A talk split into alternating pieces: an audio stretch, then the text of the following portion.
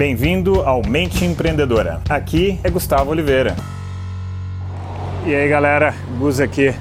Como vocês sabem, ontem, antes de ontem, foi dia de eleição aqui nos Estados Unidos e acabou dando Trump. Ontem acordei com essa notícia que o Trump ganhou em cima da Hillary.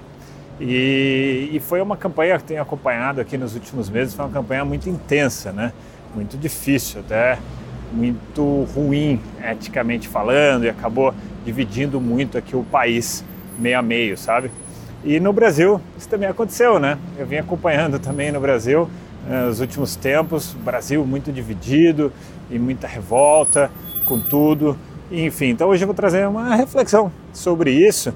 Estava pensando, estava refletindo uma reflexão sobre esse assunto, sobre a revolta de quando um país fica muito dividido ao meio, bem 50 a 50% foi o que aconteceu aqui no Brasil, no Brasil aí, foi o que aconteceu aqui nos Estados Unidos.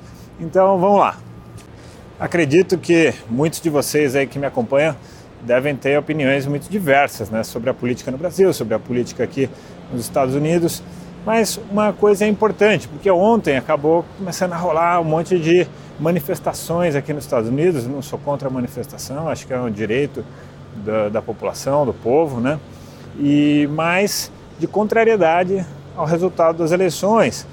E estamos num país aqui democrático, o Brasil também é democrático, e o resultado das urnas é o que faz da democracia a democracia. Então a gente tem que respeitar.